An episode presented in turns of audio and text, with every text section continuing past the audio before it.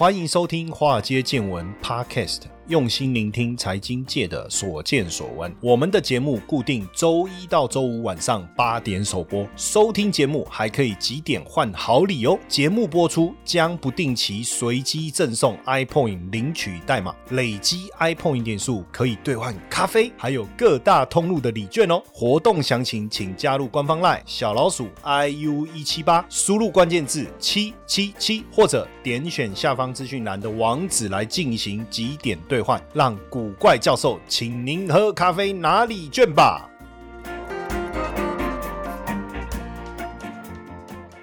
股票市场千奇百怪，见怪不怪。大家好，我是古怪教授谢承彦。我们今天来聊比特币合约。当然，讲到比特币，大家又会想说，到底加密货币还能不能投资？数位货币真的可以吗？因为最近好像币安哦也遇到了一些这个这个美国监管机构的一个调查哈。但其实基本上啊，我我们今天好好来把它聊一聊。我我我觉得大家也不一定不一定要，就是说印象中啊，就是说我一定要买进持有嘛，对不对？其实比特币你可不可以？做多空的操作，如果比特币真的会大幅度修正，那我也可以空比特币啊，我也可以空比特币啊，我一定要做多比特币吗？不一定嘛，是不是？当然，先来追踪一下 FTS 创办人。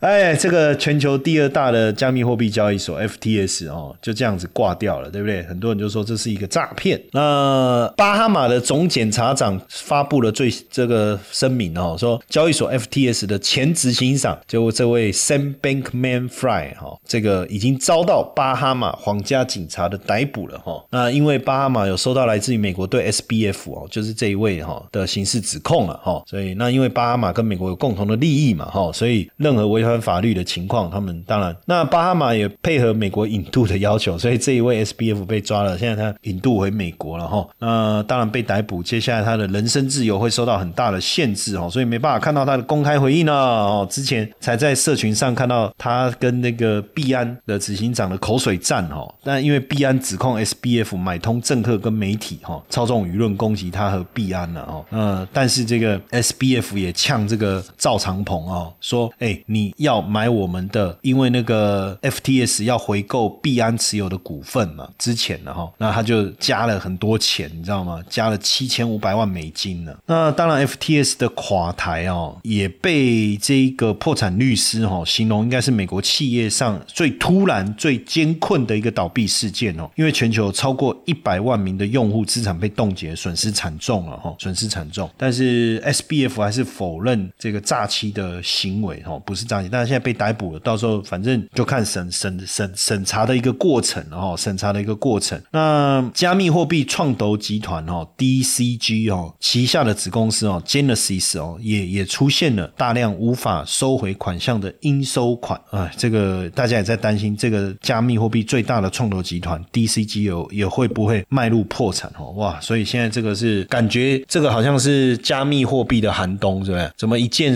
暴雷一个接一个？爆雷一个接一个哈，那方舟投资的创办人哦，K.C. Wood 哦，在接受雅虎 Finance 专访的时候表示啊，从这个 FTS 崩溃啊，学到的教训是什么？就是充分透明、去中心化的网络很重要哦。他还是看好这个 DeFi 哈，就去中心化的这个财务金融的概念会有更好的未来。他他也谈到为什么 FTS 会 Salesforce 三件资本会有问题，都是封闭不透明的。系统，那 K C 五就说，你看这个 S B F 啊，就是我们讲这个那个那个 F T S 的创办人叫 S B F 哈，就是那个 Sam 嘛哈，要么就严重疏忽，要么就彻头彻尾诈欺，要不然就是这样。那 S B F 本人是不喜欢比特币啊，哦，他认为说比特币是去中心化、完全透明、无法被控制，所以其实 S B F 想要干嘛？想要控制加密货币这个世界，这个也是他失败的原因。哦，这个确实也是他失败的原因。那也很不幸啊，因为有太多人因此而受到了伤害，对不对？那 Casey Wood。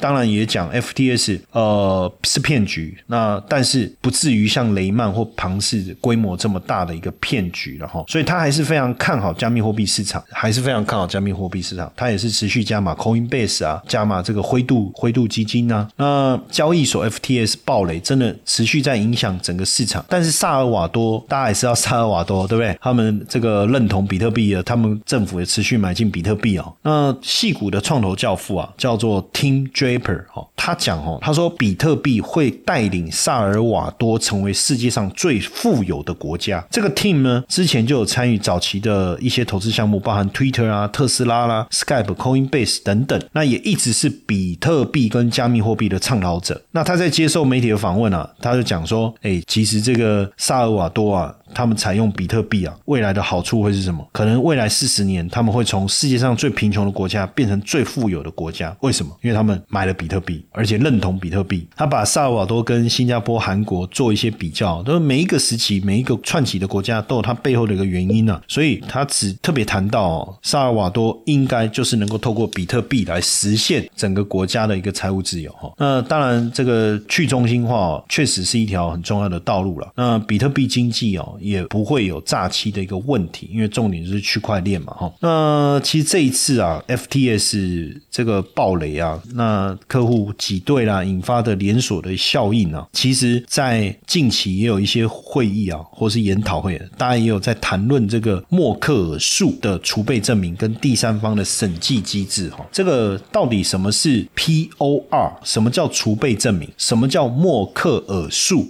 哦，什么叫默克尔数？储备证明是中心化加密货币交易所公开资金状况的一种方法，就是让用户了解交易所目前的资产储备状况，证明用户的资产是安全的，没有遭到转移或是滥用。哦，我觉得这个蛮重要的哈，因为目前加密货币交易所你要去公开你储备状况，只有三种方法：公开钱包的地址，透过第三方机构的审计，还有默克尔数的证明。那公开钱包的这个地址，等于是客户直接就呃，就是说我们可以透过区块链去查询资金的动向，这是一个方式。那透过第三方机构的审计，这当然是一个呃相当好的一个方法。但是因为没有政府的监管，审计报告的真实性也无法得知哦。所以现在又另外一个方式，就是透过默克尔数，用户用自己的账户资讯，透过默克尔数的演算法来验证哦，到底我的资产有没有在交易所有没有被妥善的一个保管。那什么是默克尔数哦？默克尔数，默克尔数又被称为杂凑数或哈希。数，这是美国一个非常著名的计算机的科学家默克罗罗夫啊，在一九七九年提出来的。它等于是密码学跟电脑科学中常用的树状结构，由数据块啊、节点啊，还有这个根节点来组成哦。那原理当然就是透过这个底层的数据，经过哈希计运算以后，往上汇整成为叶节点，然后去做推出最后唯一的根节点的一个概念哦的一个概念。当然。这个说起来其实还是有点复杂哈，那只是说，当然它可以去验证到底呃你的资产是不是有在交易所的资产当中可以做到这样的一个验证哦。当然也有它的缺陷啊，就是它没有办法及时的更新呐，可能也有前端诈欺的一些问题。不过从这一次的 FTS 的暴雷啊，我们觉得说还是要学到一些教训啊，对不对？哦，还是要学到一些教训哦。也就是说，这一次的一个事件发生的过程，我们之前有跟大家聊过了哦，怎么样跟币安扯上关系？怎么样？他自己的这个货币的一个问题哈，当然我们了解了 FTS 会会暴雷，所以选未来大家在交易这个加密货币也好，稳定币也好，比特币也好，选择一家合规而且安全的交易平台是非常非常的重要。基本上你说在这个领域要做到合规还有资金安全，确实没有几家平台。那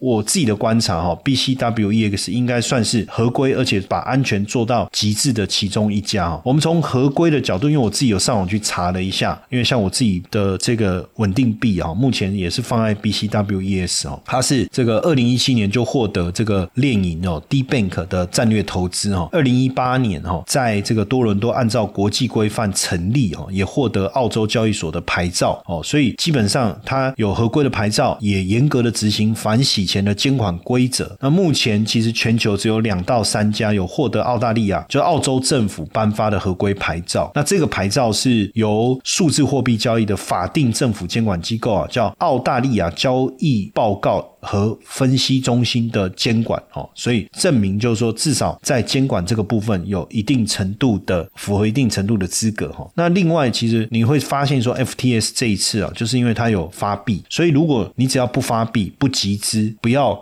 用机器人场内交易、不要允许高频的量化团队，那也不要。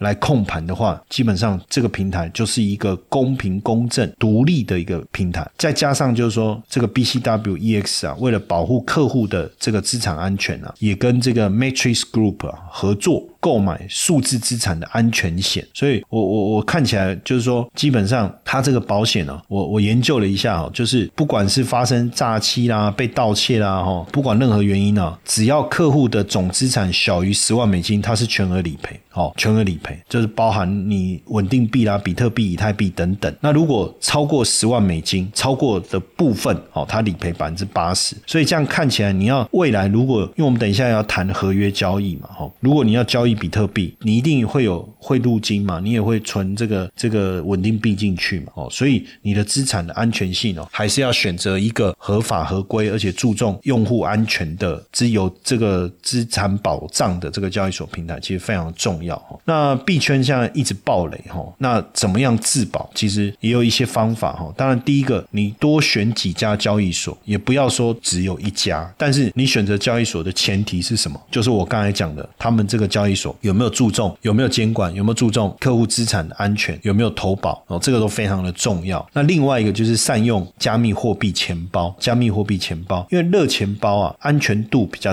低，安全度比较低，因为钱包有分冷钱包跟热。钱包嘛，哦，冷钱包跟热钱包，如果再做一个对应的话，简单来说，哦，就是冷钱包属于叫做离线钱包，哦，离线钱包，所以比较没有办法被。因为冷钱包属于私钥嘛，那它没有跟网络连接，所以不会被骇客盗取，不会被骇客盗取。但是当然，你存取的方式，你可能存在硬碟或者什么哦，或者电脑里面，你就有可能面临电脑遗失啊、损坏这个问题，还是会啊哦，所以你要自己再多一些这个储存的方式哦。那热钱包呢，就是线叫线上钱包，就区块链钱包的种类之一啊，透过网络的连接可以取得用户私钥的钱包。那这个部分当然就有可能会资料被害啊哦，那你一旦被害人，你的钱包里面的加密货币就都不见了。这个你也是你要特别去注意的哈，特别去注意的。那所以加密货币到底要怎么样被安全的储存呢？我确实我觉得冷钱包确实是一个方式啊。它其实就跟你呃把钱放在你自己的床头底下，或者是你的保险柜。一样的一个概念哦，所以有人抢银行，你不会被抢，因为你的钱放在自己家里。但是如果他跑到你家把你的钱包偷走，这个可能性也是会有了哦，也是会有。那所以其实这一次在，因为热交易所就是热钱包嘛，交易所的倒闭也让大家对这方面哦有了有了一些醒悟哦，有了一些醒悟哦，也就是说，哎，那这样子是不是未来我们不要用热钱包，还是冷钱包会不会比较好？高通膨环境下，数字货币也能成为稳健收益的投资工具哦！必走足三堂课，学会翻倍数字货币，免费课程限额三十名，立刻加入古怪教授赖好友小老鼠 i u 一七八，输入 b c w，立即取得报名资讯哦！但不管怎么样哦，储存。之外的一个目的，当然就是交易哦。我们今天就想要来跟大家谈一下合约交易，就好比说在 BCW EX 的平台上面，它有提供现货的这个比特币的交易哦，以太币的交易，也有提供所谓永续合约合约的一个交易，现货合约或者是永续合约。那什么叫合约？合约就是一种杠杆交易的方式，我用比较小的资金，用比较低的交易成本来做一些短线的操作。那合约当然跟你直接持有哦加密货币是不太一样的哦。也就是说，杠杆交易的意思就是，也许我要持有一千美金的这个比特币，我就要真的拥有一千美金。但是合约交易透过杠杆的一个方式，也就是说，如果我今天是一个十倍杠杆，我要持有价值一千美金的合约，我其实只要一百美金，我就可以来操作。那如果是一百倍杠杆，等于一千美金的合约，我只要十块美金，我就可以来操作。这就是一种合约交易的一个思维。那杠杆交易、合约交易的好处是什么？你可以用一百美金金。哦，我们讲一百 USDT 好了，你去做多，你设定二十倍的杠杆。那比如说你要去交易这个以太币，所以就等于相当于你持有两千 USDT 的以太币，可是你只有一百一百 USD 啊，对不对？你只有一百 USDT 啊，你只有一百 UB 啊，可是因为你设定了二十倍的杠杆，所以等于你相当于在使用两千 U。的规模在操作，那所以当这个以太币你去投买比太以太币，以太币上涨了，不是你的报酬率不是一百 U 乘以百分之十，是多少？两千 U 乘以百分之十。所以对于原始的一百 U 的本金来讲，你等于获利两百帕。同样的，如果你操作的这个标的物方向做错百分之五，二十倍的杠杆等于百分之百就没有了。所以杠杆有它的好处，用更少的资金去敲动更多的资金，对不对？基本上啊，合约交易的全名叫永续期货合约交易哦，我们都简称叫合约了哈。永续合约它没有结算日，操作杠杆最高一百二十五哦，看每一个平台商啊，有的最高只有到一百倍哦。那一般分，其实加密货币的合约交易有分期货合约叫交割合约，或是永续合约。那基本上交易的原理都差不多。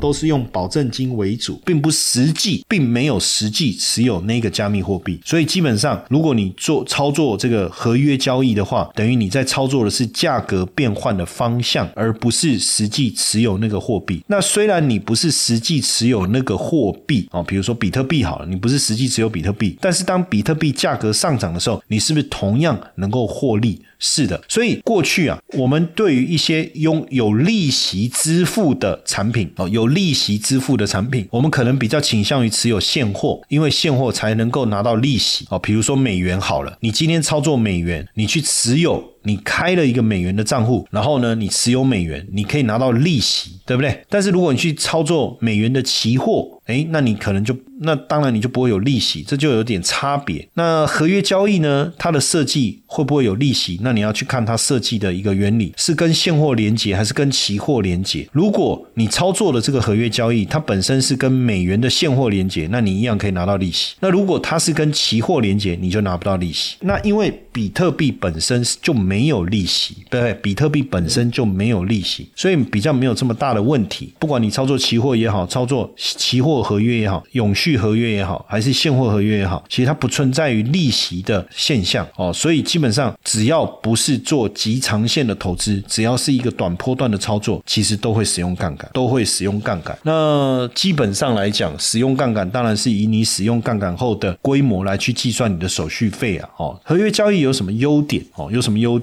当然，合约交易杠杆的选，你可以使用杠杆，杠杆的选择也比较多样性哦。你可以五倍、十倍、二十倍、五十倍、一百倍。所以一旦你判断正确的时候，因为你你放大了杠杆，你就可以放大获利。那你可以做多，你也可以放空，你也可以拿来做避险。我常讲啊，你持有比特币啊，你其实长线看好，对不对？你就像我讲，比特币二零二四年这个挖矿奖励减半，所以这个减半的周期以后之后，这个比特币的价格就有可能大幅度的上涨。但问题是，现在你就面对到的问题就是啊，比特币就因为 FTS 的事件在跌啊，长线会涨啊，可是短线下跌怎么办？其实你就可以利用合约交易反向去放空比特币。那因为杠杆交易的好处是什么？我可能持有，我举例啊，我持有一千美金比特币的多单。而这个呢是真正持有比特币，所以你也不想要卖啊，因为卖了以后要再买回来要怎么买，对不对？可是短线上比特币价格就看跌啊，怎么办？我去买保险，怎么样买保险？我花十块美金去空比特币，万一比特币大涨，你手上一千美金的比特币。是不是赚钱，对不对？那你你的亏损是什么？就是你那十美金，你那十美金，十美金哦的比特币。那如果比特币真的跌呢？十美金的比特币，一百倍的杠杆，相当于一千的规模，对不对？一千美元就跟你现货规模是一致的。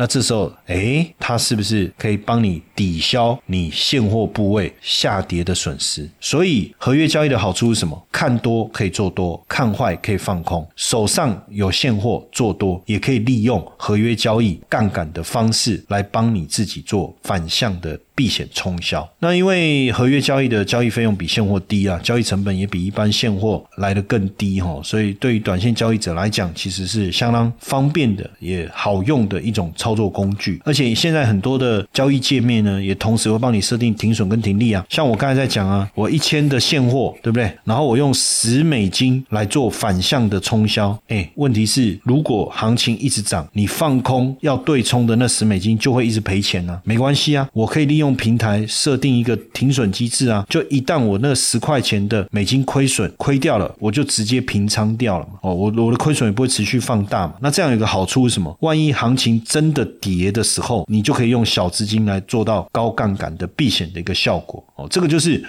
合约的好处啦，合约交易的好处啦。现货交易是没有杠杆，合约交易依照平台的设定可以有杠杆。但是现在的合约也有分两种，一种叫现货合约，一种叫永续合约，一种叫现货合约，一种叫永续合约。你就特别注意一下，像比如说 BCW EX 这个平台现货合约，其实它是用现直接用资金去计算你的合的交易规模。那永续合约是统一的嘛？基本上一单位就代表一手，就代表零点五枚的比比特币，这个就是永续合约啊，这就是永续合约，就差别在于这个合约计算的一个方式啊，一个是用比特币一手来计算，零点五手，呃，应该说一手一手来计算，哦，那一手等于零点五枚的比特币，这是一种方式。但是我刚才讲的现货合约，它也是一种杠杆式的一种合约，十倍、二十倍、五十倍、一百倍，但是基本上它的合约就是用金，就是你你是多少 U 币，十美金的 U 币还是二十美金的 U 币？那如果你要一百倍，那你就十 U 乘一百，它的做法就相对简单，哦，相对简单。所以呃，基本上哦，因为在加密货币的一个市场，它其实波动大，但是行情来的时候有涨有跌，你该怎么操作？如果会跌，那为什么不能放空比特币？我为什么一定要长期看好、长期持有，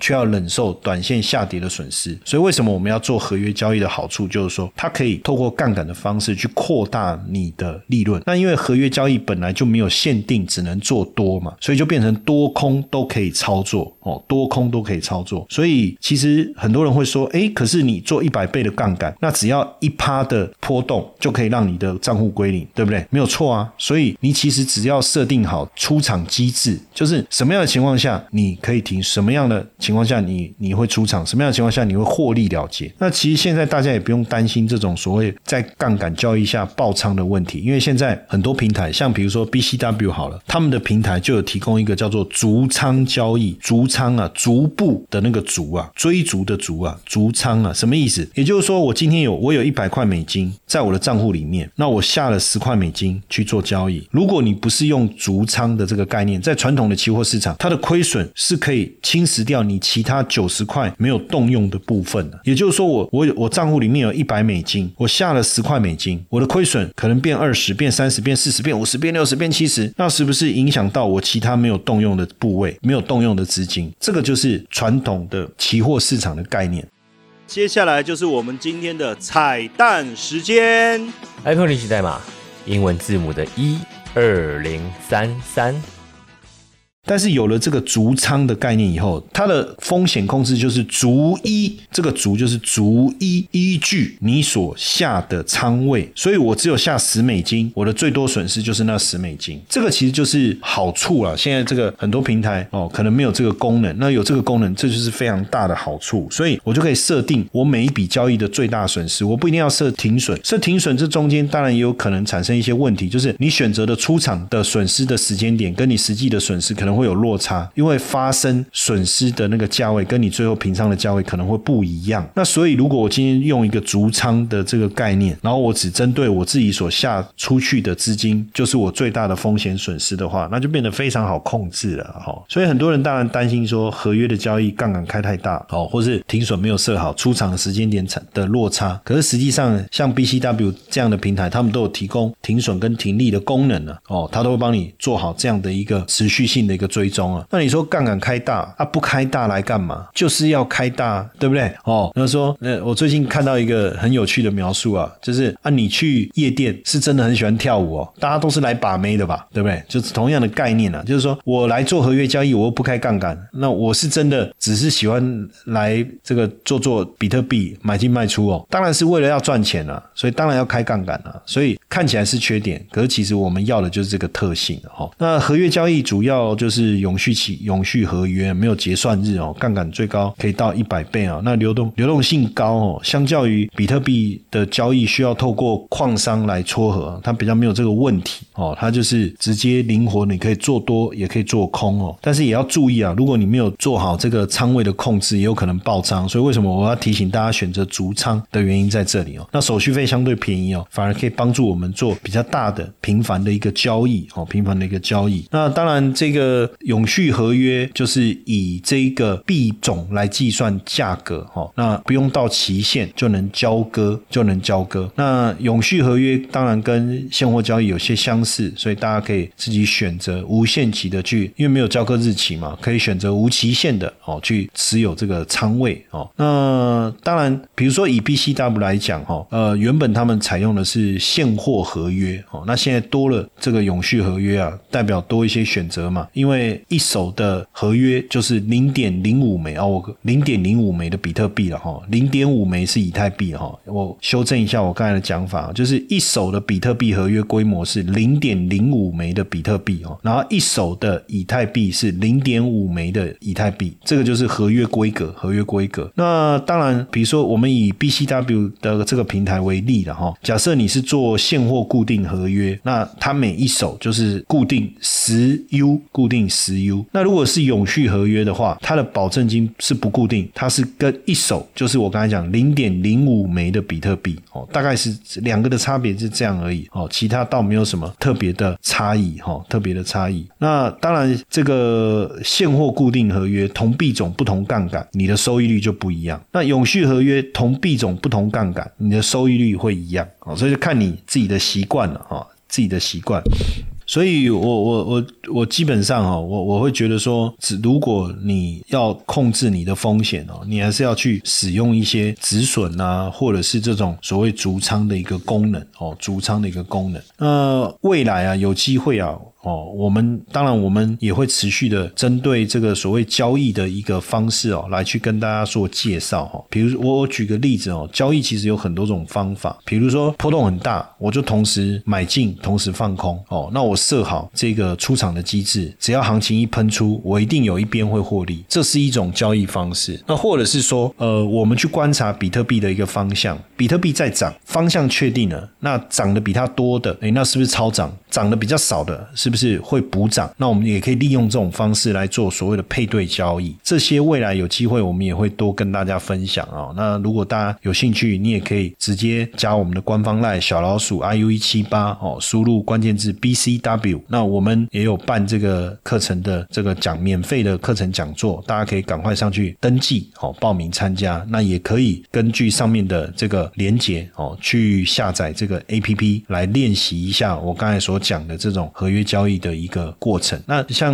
这种合约交易，它也有做这个模拟的这种部位啊，你就可以透过模拟的方式来去练习哦。其实比特币很有趣，然后它也有很多的特性，就是是有别于这个我们一般传统股票啊或者期货市场，它是特别具备啊。所以我觉得可以去思考看看，怎么样运用它的特性来去做一些交易。交易本身的目的就是要赚钱，所以操作什么产品对我来讲不是重点，重重点是我们所要。交易的这个标的，它有没有一些独特性，让我们可以掌握？那自然而然，我们就比较有机会利用它的这个独特性来操作哦。这个是其实就是我我我一直在讲的这种现象交易的一个思维哈。所以如果大家有兴趣哦，再赶快在我们的官方 LINE 输入 BCW 查询一下我们最新讲座的一个时间啊。然后呢，赶快来登记，一起我就我们跟大家一起好好的来玩一玩这个这个比特币啊，其实是蛮有趣的哈。你知道比特币现在不用自己组矿机也能挖矿吗？现在呢，古怪教授有一个限时活动，只要完成指定任务，谢承彦老师就请你喝咖啡哦，限额两百杯，先抢先赢。加入官方赖小老鼠 iu 一七八，输入关键字 bcw 就可以索取任务条件和任务教学哦。